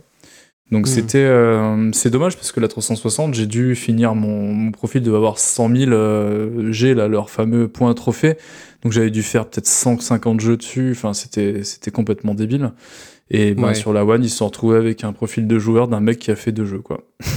Ouais, moi aussi j'étais un j'étais un ancien joueur de 360 et tu vois moi je suis pas du tout passé à la caisse euh, à la caisse pour la pour la One. Théo, toi t'as joué à quoi? Bah moi j'ai pas j'ai pas non plus euh, j'ai pas j'ai pas eu la One et euh, pourtant j'avais été la team 360 même si j'y ai pas joué tant que ça. Mais euh, Hmm. pour moi ça a, été, ça a été plutôt une gêne PC hein, finalement quand même hein. parce Bah, que pour moi aussi du coup. parce que oui parce que la Xbox a aucun intérêt en fait pas de jeu euh, du coup pas tellement la- pas tellement. En plus le peu de le peu de jeux qu'il y avait donc comme on le disait tout à l'heure ils sont arrivés sur PC donc c'est vrai que là, pour le coup je me voyais pas je me voyais pas mettre euh, 500 balles pour une Xbox. Et euh, la PS4 bah, elle est arrivée à la toute fin fin fin fin de la génération. Une fois comme ça on sait que les bons jeux ils sont sortis tu vois. Et, euh, parce que c'est Ouais, vrai ouais, qu'au début ouais. euh, comme on disait tout à l'heure hein, c'est c'est des trucs qui faisaient pas rêver parce que euh, pas grand chose au lancement euh, un matos qui était qui était franchement pas terrible euh, et du coup mais du coup c'est vrai que je t'avoue que j'avais quand même un peu les boules de pas avoir la PS4 parce que euh, bah parce que ils ont quand même quelques quelques grosses exclus que j'avais très envie de faire hein, notamment les bah, The Last of Us 2 les, enfin les Uncharted que j'avais pas fait le God of War et tout tu vois donc Mm. euh, j'ai eu en fin de gêne Parce que je me rappelle que sur la sur la génération d'avant, t'étais tombé quand même plutôt amoureux de The Last of Us euh, premier du nom sur PS3. Ouais, c'est un de mes jeux préférés. euh, J'ai vraiment adoré, donc euh, c'est vrai que j'étais con- quand même très très content de, de pouvoir faire euh, de pouvoir faire le 2. Euh, Mm. On va pas se lancer dans le débat sur la qualité, parce que ça pourrait durer longtemps, mais euh, mais euh, non, mais oui, du coup fin de gen pour la pour la PS4. Voilà, j'ai rattrapé quoi, je sais pas, peut-être la, la dizaine de jeux finalement qui pour moi étaient vraiment notables sur cette génération et et puis c'est tout. Après, ça aurait été la, gêne, euh, bah, beaucoup du PC, un peu de la Switch parce que, euh, parce que ça se complète bien, qu'ils ont une proposition euh, vraiment à part et qu'il y a quand même quelques très bons titres chez Nintendo. Mais, mais oui, sinon, et puis pas mal de PC, et puis beaucoup de multi finalement aussi sur ces, sur ces dernières années, ce qui n'était pas forcément le cas, le cas avant. Mais c'est vrai que ça a été la. C'est comme ça qu'on s'est rencontrés, hein, Ouais. pour les auditeurs. euh, on s'est rencontrés euh, en jouant ensemble à l'ordinateur, au PC. Pas fait. Et voilà, et c'est vrai que Mm. c'est vrai que du coup, oui, ça a été la, aussi la génération des, des, des jeux services et, euh, et c'est là-dessus, je pense que j'ai le plus euh, le plus passé de temps, quoi, les gros jeux multi sur lesquels tu peux mettre 200-300 heures. hein. Mm. Donc voilà, mon- ma relation avec le duo PS4 Xbox One, euh, bon, c'était euh, assez mitigé, on va dire. Heureusement, il y avait Et euh, quelques grosses, euh, grosses cartouches chez Sony, mais c'est tout. Et, et toi, euh, JE, du coup, euh, ce duo PS4 euh, Xbox? Eh bien, moi, en fait, bah, c'est déjà c'est une génération qui était quand même assez longue. Elle a duré 7, euh, 7 ou 8 ans. Et euh, bah, en fait, au début de la génération, j'étais étudiant, donc bah, j'avais pas une thune. Euh, J'habitais dans un petit, euh, un petit 20 mètres carrés. Et en fait, ce que je préférais à ce moment-là, bah, c'était les consoles portables. Donc, euh, je jouais beaucoup à la Vita, à la 3DS. Et j'avais pas forcément euh, bah, la place ou l'argent d'avoir une télé, euh, une console et euh, ni l'envie parce que les jeux me, me plaisaient pas trop. Donc, je pense que c'est il y a, il y a- il y a 2-3 ans que j'ai acheté une console, une, Play pour pouvoir me faire certains jeux. Mais voilà, en tout cas, et puis pareil, un peu comme vous, au bout d'un moment, je suis quand même passé au, passé au PC et, j'ai beaucoup joué sur PC aussi. Et euh, très vite, ça a été le combo euh, Switch PC, mais quand même avec la PS4 euh, qui était toujours là pour faire certains jeux de temps en temps. Quoi. Je passe pas tout mon temps sur la PS4, mais de temps en temps, j'y reviens avec plaisir et j'attends les grosses sorties. Quoi. Mais par contre, à aucun moment il a été question de- de- d'acheter la Xbox One. Ça ça m'a pas intéressé. Ça m'a pas intéressé à un moment. Et ouais, sur la, sur la gêne, la, qui s'annonce, qui va sortir prochainement, du coup, si je comprends bien, vos, modes de consommation n'ont pas vraiment de, de raison d'être modifiés. Je pense que vous positionnerez peut-être plutôt sur une machine en fin de, vie pour faire quelques exclus, ou est-ce que vous avez un autre positionnement? Euh, bah moi, je t'avoue que euh, là, en ce moment, il y a pas longtemps, j'ai changé de télé et j'ai une grande et belle télé. Et, euh, et en fait, je redécouvre un peu ce que c'est que de jouer dans son salon avec la manette sans fil, etc. C'est quand même un confort qui est, qui est vraiment pas mal. quoi. J'aime j'aime être sur le PC, mais t'es quand même dans une posture qui est plus active. T'es assis, t'as le dos droit, tu vois, t'as ton clavier, ta souris, etc. Et, et je préfère. Moi, j'ai jamais le dos droit. Je hein. préfère, mais. Ouais, D'où ta scoliose. mais, euh, mais du coup, euh, disons que là, en ce moment, euh, quand je vois que Demon Souls tourne euh, à 60 images par seconde, qu'il est magnifique, que la console est silencieuse, bah, forcément, ça me fait envie d'acheter une, PlayStation 5. Ça me fait vraiment envie. Et je pense que euh, pour cette génération, je vais passer à la caisse beaucoup plus tôt. Et euh, parce que là, le matos me fait vraiment envie, quoi. Et j'ai la place euh, et j'ai un peu plus d'argent que quand j'étais étudiant, même si pas beaucoup plus. Euh, je pense que je vais passer à la caisse, euh, mais à mon avis, ce sera plutôt pour la PlayStation 5 que pour la Xbox Series X parce que j'ai l'impression que c'est une machine qui fait un peu doublon avec un PC. À voir comment ça va évoluer, mais pour l'instant, c'est pas euh, pas la priorité, quoi. Et toi, Théo? Bah écoute, euh, moi pour enfin même si euh, j'apprécie le fait que, le matériel aille- dans le bon sens et que même au niveau des jeux, tu vois, ça, ça va dans le bon sens parce que euh, j'ai l'impression qu'on va avoir de plus en plus de jeux à 60 FPS et ça se fait quand même plaisir, puisqu'à 30 c'est un enfer. Euh, mais bon, écoute, pour le moment, même si le matos est réussi, il n'y a rien qui me rien qui me fait pencher ni vers l'un ni, vers l'une ni vers l'autre quoi. Enfin le, catalogue c'est le c'est le désert complet encore pour le moment donc je pense que je vais attendre je vais attendre un petit peu, on va voir ce qui sort euh, de chaque côté, et, puis, je prendrai une décision à ce moment-là. On verra s'il y a des trucs qui me chauffent, euh, pourquoi pas euh, d'ici d'ici un mhm. an. Et s'il n'y a rien, bah, ce sera en fin de gêne pour tout rattraper, encore une fois, avec de l'occasion. quoi. Ouais, tu fais partie de cette, catégorie de. C'est clair, c'est clair. Puis tu fais partie de cette catégorie de joueurs qui sont pas forcément intéressés par Demon Souls en fait, et qui du coup. C'est-à-dire bah, la, majorité des gens. non, tu dis pas ça. Tu dis pas ça. Sinon, tu bannes du podcast. Mais euh, oui, c'est vrai que c'est vrai que en tout cas, euh, moi, ça me fait ça me fait quand même pas mal envie, quoi. C'est et puis. De toute manière, je suis accroché. Bah, voilà, on a parlé un peu de, la génération d'avant. Je suis quand même accroché à l'image de marque de PlayStation. Euh, maintenant, ils ont créé un peu. Je trouve qu'ils ils sont arrivés à, un petit peu comme Nintendo l'a fait euh, au fil du temps à, créer une véritable image avec des studios affiliés, etc. Et, en fait, euh, voilà, maintenant j'ai envie d'avoir la PS5 et, je me dis, bah, advienne que pourra sur la PS5, mais euh, quoi qu'il arrive, je veux ma Play. je veux avoir ma Play. donc je pense que voilà, je, je, passerai, je passerai à la caisse. De dring dring. Le jour où il y en aura des, des, des dispo.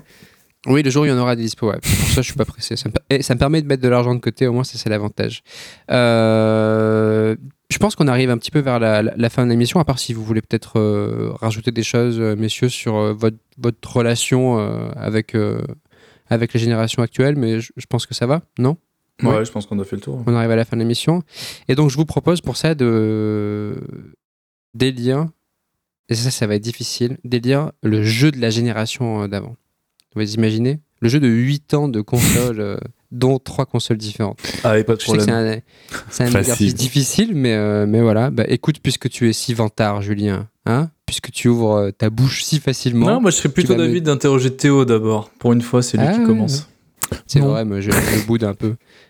Allez, vas-y Théo, dis-nous dis quel est ton, ton, jeu de la gêne. Ah, mon jeu, de, la gêne, il pourrait y en avoir, il pourrait y en avoir 10, mais, mais s'il devait y en avoir qu'un, je pense que même si on a assez peu parlé de la Switch euh, parce qu'elle est un peu dans une catégorie à part, je pense que je mhm. prendrais, euh, je prendrais quand même un jeu Switch et je prendrais finalement euh, Breath of the Wild parce que dans les parce qu'en fait, on n'en a pas beaucoup parlé. Enfin, on en a parlé un peu quand même au, début, mais c'est vrai qu'on a eu, euh, on, a eu une génération où il y a eu vachement d'open world, euh, enfin chez les chez les AAA, beaucoup de monde ouvert, euh, plus ou moins réussi, plutôt moins chez Ubisoft par exemple, tu vois.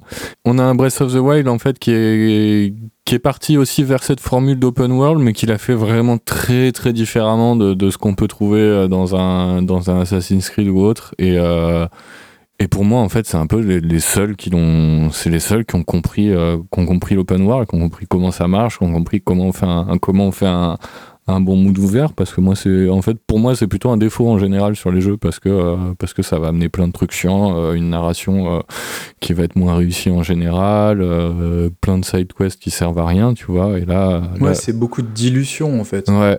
Et, tu dilues ton jeu. Et là, tu as, bah, Zelda qui a fait quelque chose qui était, enfin, qui je trouve euh, une proposition unique euh, dans, dans, les, dans les mondes ouverts, il est, euh, qui est parfaitement réussi. Et, et c'est pour ça que, je. La proposition du monde ouvert fait, fait de Zelda presque le seul vrai jeu d'aventure. C'est-à-dire vraiment où tu pars à l'aventure et tu, te repères. Pas besoin de minimap avec des, avec des points d'intérêt partout, euh, pas besoin de tout ça et tout. Finalement, si, si, si tu as un bon level design, euh, ça va se suffire à soi-même. Et, euh, et donc finalement, ouais, voilà. C'est pour ça que pour moi, c'est un, un, bon jeu qui, qui résume bien cette, cette génération avec beaucoup d'open world. Bah, pourquoi pas choisir le meilleur et peut-être le seul très réussi en fait. Oh non, il y a des réussites. Oui, mais pas pour leur open world en général. Pour plein d'autres choses, mais pas pour même le, monde ouvert. Enfin, moi, je trouve, en tout cas, que je suis pas, je suis pas très fan de cette formule et, euh, et c'est là qu'elle a marché, quoi. Bah pour moi, il y en a, il y en a un autre, Death, Stranding pour le coup, euh, qui vraiment en termes de monde ouvert a vraiment apporté quelque chose et, euh, et l'a joué relativement différemment. Par contre, effectivement, comme toi, je mettrais tous les autres dans le même sac quasiment. Enfin, je veux dire, il y a des très bons jeux. Des, gars, des gars qui sont durs. Hein. Non, mais je veux dire, il y a des bah, très bons bah, jeux en monde ouvert. Euh. Il y en a des, des, très très bons, mais ils sont pas bons grâce à leur open world. Euh, ils sont pas bons parce que, euh, parce que tu as des, des, petites activités à droite à gauche pas très intéressantes, quoi. Je trouve qu'on critique beaucoup les, les, open world d'Ubisoft, mais enfin moi en ce moment je regarde ma copine jouer à, Origin. Assassin's Creed. Ouais, Assassin's Creed Origin, pardon. Merci. Et franchement, c'est quand même c'est quand même ouf comme euh, le travail de retranscription, il est dingue, quoi. Il est dingue. Alors peut-être effectivement. Non, mais ça sert pas le jeu, en fait.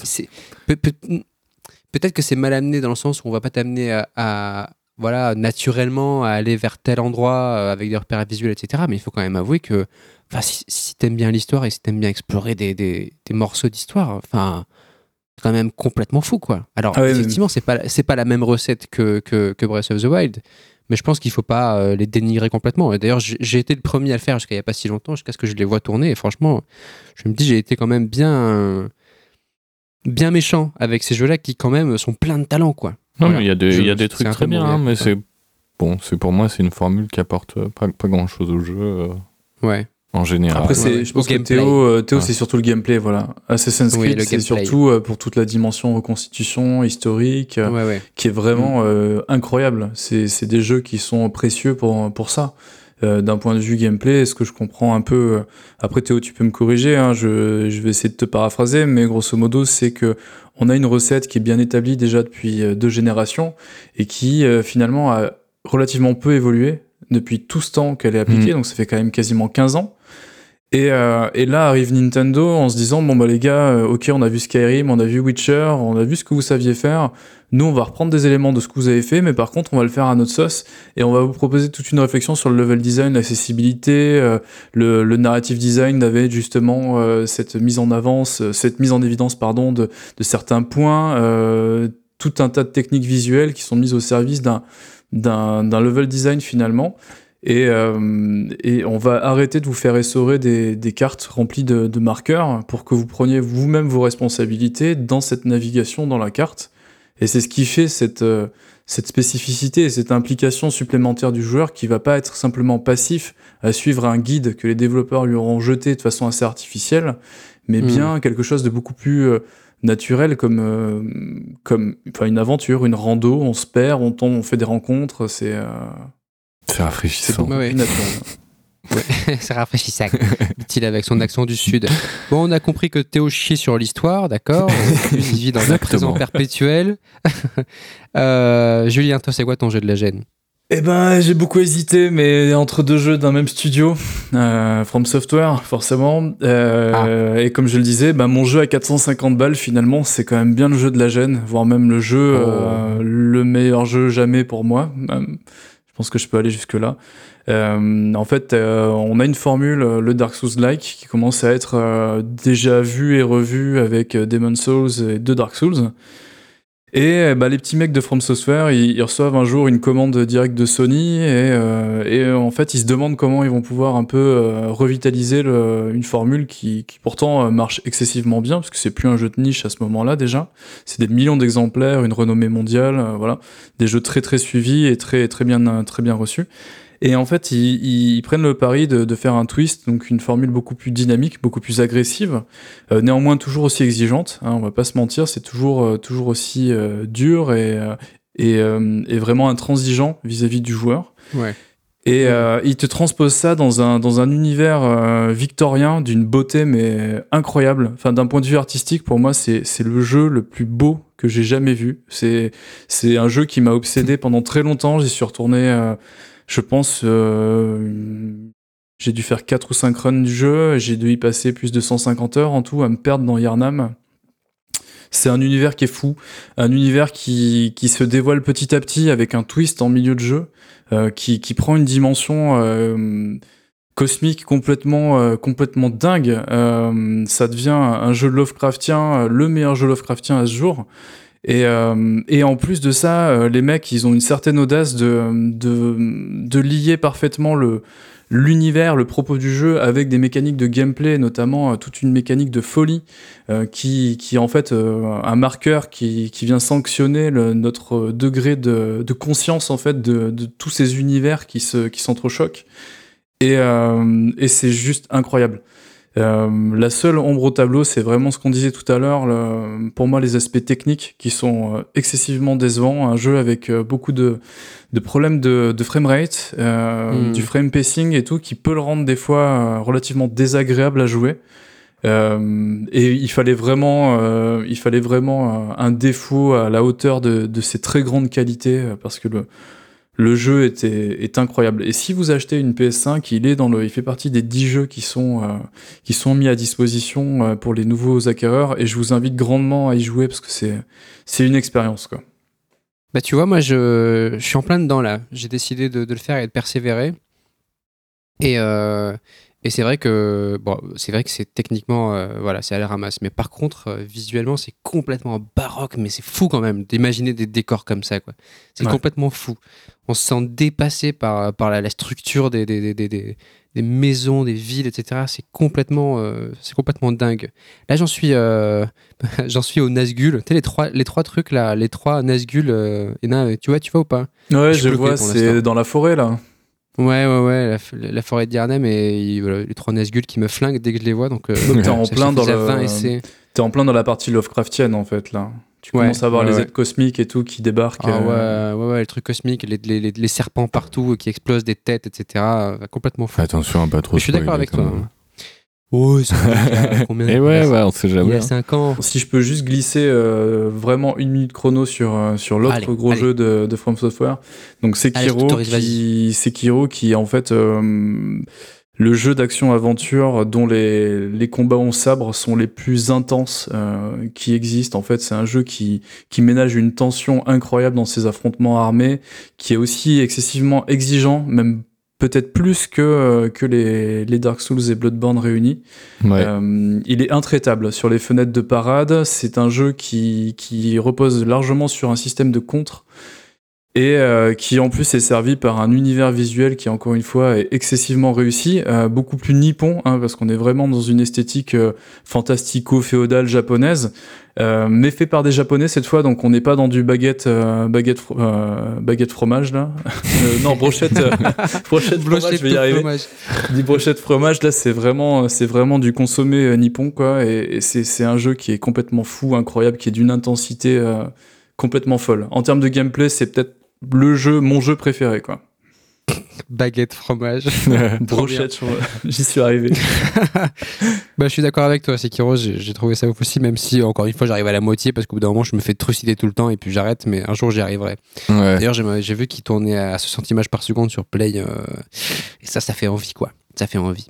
Et toi, Eh bien, moi, euh, oui, bah voilà, encore une fois, je, je me pose moi-même la question. Et toi, vas-y. Jean-Etienne, tu quel jeu très tu le fais très bien. Eh bien, j'aurais pu, en- on aurait pu en choisir plein à chaque fois, hein, parce que comme Théo, euh, j'aurais pu dire Breath of the Wild. J'étais bien content qu'il le choisisse parce que ça nous permettait de l'aborder sans forcément que moi je le prenne. Euh, moi, j'ai choisi Céleste pour tout ce qu'il représente euh, dans l'univers du jeu indépendant, c'est-à-dire, je trouve qu'il incarne une certaine, voilà, entre guillemets, parce que c'est c'est un mot qui est un peu trop usité, mais une certaine maturité dans le jeu indépendant. Euh, c'est la seule jeu de la maturité, finalement. Et, euh, et je le trouve, euh, voilà, je le trouve euh, magnifique en tout point. Je trouve que la BO est à tomber par terre, le feeling est à tomber par Clairement. terre. Et je trouve que c'est un jeu qui a compris ce qu'on pouvait dire à travers le jeu vidéo, dans le sens où le gameplay est en fait euh, en parfaite adéquation avec le propos du jeu. C'est ça, ça sert il- vachement la narration en fait. Enfin, Ouais, ils sont il met au indissociables. bout, quoi. euh, il met au bout le dépassement de soi. Enfin, il met vraiment euh, en scène le dépassement de soi, euh, le fait d'affronter il est assez peurs, introspectif aussi ouais. la les mécaniques de gameplay sont vraiment en phase avec l'état émotionnel du personnage euh. Ouais, et qui en plus, tu vois, euh, en- plus euh, mis, euh, mis en exergue par la musique, quoi, qui est elle aussi introspective et en même temps hyper stimulante quand il faut être stimulant. Enfin voilà, la BO de Céleste, elle est tombée par terre. Je pense que d'autres l'ont expliqué mieux que moi. Mais euh, voilà. Et puis, euh, ça me permet aussi de prendre un jeu indépendant. Ça me permet Ouais. aussi d'évoquer tous ces jeux qui sont sortis, euh, comme Dead Cells, comme euh, Into the Breach, que j'ai surkiffé. euh, tous ces jeux sur lesquels, en fait, on a passé un temps fou. Tu vois, Dead Cells, même récemment Hades. Tous ces jeux qui sont, en fait, bah, qui, maintenant font partie intégrante du paysage vidéoludique avec lesquels il faut composer. Et ça a vraiment, ça a été amorcé avec le Xbox Live Arcade. On parlera pas de, de- tous ces jeux qui sont des pierres à l'édifice du jeu indépendant, comme Meat Boy, patati patata. Mais voilà, cette génération, je trouve qu'il y a vraiment eu une, une espèce de d'explosion euh, qui en plus a été euh, euh, bah, soutenue par la Switch, et qui fait qu'on pouvait jouer partout. Voilà, donc Mais je c'est trouve ça, vrai je trouve ça génial des- en fait. C'est des jeux qui se sont Ouais, très bien vendus du coup en fait. quoi. C'est vrai que ça c'est, enfin ça c'est vraiment Ouais. démocratisé et, et maintenant on est arrivé à un point où tu peux avoir des indés qui qui pètent le, le million de ventes, voire plus et tout comme c'est le. Ouais, bah, c'est clair. Et euh, bah, je, par sais pas si vous le ressentez un peu comme, euh, comme moi, mais en fait j'ai l'impression que euh, sur cette génération, on commence vraiment à- le, pu- le public commence à identifier en fait ces studios qui euh, jusqu'à présent les projecteurs, le feu des projecteurs était constamment braqué sur les studios AAA, sur les, gros jeux, les, studios de plus de, de plusieurs centaines de personnes. Et là vraiment euh, dans le dans le, la population joueur, on a une certaine fébrilité quand un quand un de ces studios indépendants euh, un peu en tête de tête de tête de gondole là du, du mouvement indépendant euh, sort un jeu, bah il y a tout de suite beaucoup d'attentes qui se cristallisent autour de ces de ces jeux-là en termes de studio. On le voit avec la, team Meat Boy, on peut le voir avec le, le dev de Celeste justement, euh, Motion Twin, on avait Super Giant, on a Clay aussi. C'est c'est des gros noms du jeu indépendant et dès que ces personnes-là, enfin dès que ces studios font des annonces, on les écoute en fait. Il y a toute une partie de, des joueurs qui, qui ont le regard tourné vers eux et qui ont de grands espoirs justement dans ces dans ces productions qui ont des choses à apporter en termes de gameplay, contrairement justement à ces AAA un petit peu tous euh, uniformisés euh, de l'autre côté. Et puis c'est vrai qu'on Oui, Théo. on les a vus, en fait on a vu euh, les constructeurs de consoles euh, intégrer vraiment les, les- ces gros indés là dont tu parlais, les intégrer dans leur com, euh, en montrer des images euh, sur, enfin Ouais, pendant les keynotes d'annonce et tout. Et ça c'est vrai que c'est assez, c'est assez incroyable Ah quoi. bah oui, hein, ne serait-ce que, ne serait-ce que euh, Ori et Microsoft, euh, tu vois, euh, c'est quand même quelque chose. Ils sont vraiment mis en valeur.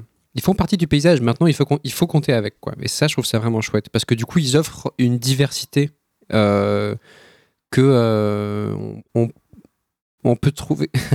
tu veux, tu vas, tu rages sur le fait qu'il n'y a pas de diversité? Non, non, non, on va pas rentrer dans, dans ce débat-là, mais c'est vrai que la diversité, bon, bah, il y a. Je trouve qu'il y a eu un peu un problème de diversité justement chez les indés récemment quand ils se Ouais, sont mis à indés. tous faire du, du roguelite, mais, euh, pour passons. Ça se discute. Ça, c'est Le euh, roguelite, pour un prochain épisode. J'aurais bien aimé aussi évoquer. Ben. il, en a- il en peut plus, le pauvre. Moi, j'aurais bien aimé évoquer quand même, juste en- en en 2-2, bah, euh, le travail de Capcom que j'ai adoré sur cette génération. Je trouve que voilà. euh, tous leurs jeux, euh, que ce soit Resident Evil 7, Resident Evil 2 Remake, euh, Monster Hunter, euh, bah, voilà, ils étaient hyper qualitatifs et ils avaient le, la grande qualité d'être vraiment bien portés sur Play. La plupart tournaient à 60 images par seconde, euh, enfin sauf Monster Hunter, évidemment. Pourquoi? Ah oui, Monster Hunter pour le coup il tournait pas super bien. Ça, euh, Non, ouais. Enfin, sur Play, sur PC non plus, remarque. Mais voilà, c'est ma- c'est un peu mon lauréat d'honneur. Bravo Capcom. euh, je- J'en attends beaucoup de Non, mais pas trop pour la la prochaine génération. Beaucoup, beaucoup. oui, c'est vrai. Je sais qu'en plus, ils m'écoutent beaucoup. Donc euh, voilà, les gars, restez zen. Euh, bah, écoutez, messieurs, je crois qu'on s'est tout dit. On arrive euh, à 1h30 euh, bien passée d'enregistrement. Ah non, 1h, euh, 1h29. Alors ça, il faut voilà. peut-être pas le dire parce que du coup, euh, le Oh, podcast moi, je suis pas transparent la- avec mes auditeurs. moi, je suis transparent avec mes auditeurs. Euh, Peut-être que après avoir dit tout ça, je peux laisser le mot de la fin à l'un d'entre vous, euh, au hasard. C'est pile ou face Ah, t'es- c'est pile, Théo. Mot de la fin. Eh ben, euh, bonne journée, au revoir. Qu'est-ce qu'il est fort. Non, bah, pour le, le mot de la fin, pour moi. Eh ben, écoute, euh, Ouais, j'ai oui. envie de. Bah ouais. d'accord. Salut. Eh ben, d'accord. Et- Non, mais j'ai envie de vous dire, euh, ben, merci à vous si vous êtes resté jusque là. Déjà, ça fait, ça fait plaisir. On espère que cette formule un peu différente, un peu plus variée et moins euh, Nintendo centrique euh, vous aura plu. Et puis on espère euh, n'avoir vexé personne en choisissant nos jeux de la, nos jeux de la génération. Mais euh, moi je suis assez d'accord avec vous, donc euh, donc c'est cool. Et puis voilà, on vous dit euh, à très bientôt. Et merci. Et n'oubliez pas de nous suivre sur les réseaux sociaux, euh, sur Twitter, at NLPLC Podcast. On serait ravis euh, d'avoir de vos nouvelles et de savoir ce que vous en avez pensé. C'est difficile à prononcer, euh, NLPLC podcast quand C'est même. ça. NLPLC. Ouais, les gens On change de nom, c'est ça Non, j'a- j'a- j'adore notre nom. J'adore notre nom. Et bah, euh, écoutez, euh, bah voilà, je vais, je vais profiter de, de leur retour pour vous faire des bisous et pour vous dire au revoir moi aussi. Et j'étais content de faire une nouvelle émission aussi un peu différente de de d'habitude. Je suis très content.